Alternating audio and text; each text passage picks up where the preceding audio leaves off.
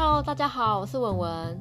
我接下来会教大家怎么样在自己的房间进行静坐冥想。那在我们静坐之前，环境是非常重要的因素之一。环境会影响到我们的专注，还有静坐的深浅跟安全感。最好的静坐空间是给人一种安全跟和谐的感觉，不用怕被人看到会觉得很怪。又或是等等会被家人吵，找一个时间，一个完全不会被打扰的一个小时，你可以烧一些净化用的鼠尾草、圣木、蜡烛、精油等等，这些都很棒，都可以帮助我们放松跟净化。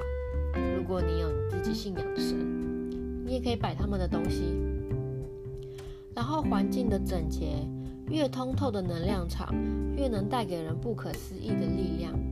能很轻易的代谢掉我们在打坐的这个过程所排出来的负面能量。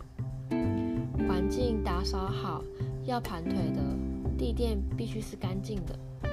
进行躺着的时候，床也必须是干净的，而且每周都要进行清洗，不可以久久才洗一次。会这么重视整洁的原因，是因为我们在平常打坐的时候。跟感知是平常的两倍以上，所以会感觉得到我在这个空间舒不舒服。如果再更深度一点的静坐，甚至会体验得到附近的能量球、身上气脉的转变，甚至是我昨天在这个房间门口吵架留下来的震动与波。好，现在我已经跟你。简单的大略讲完，就是我们静坐的空间。那我们可以开始进行静坐。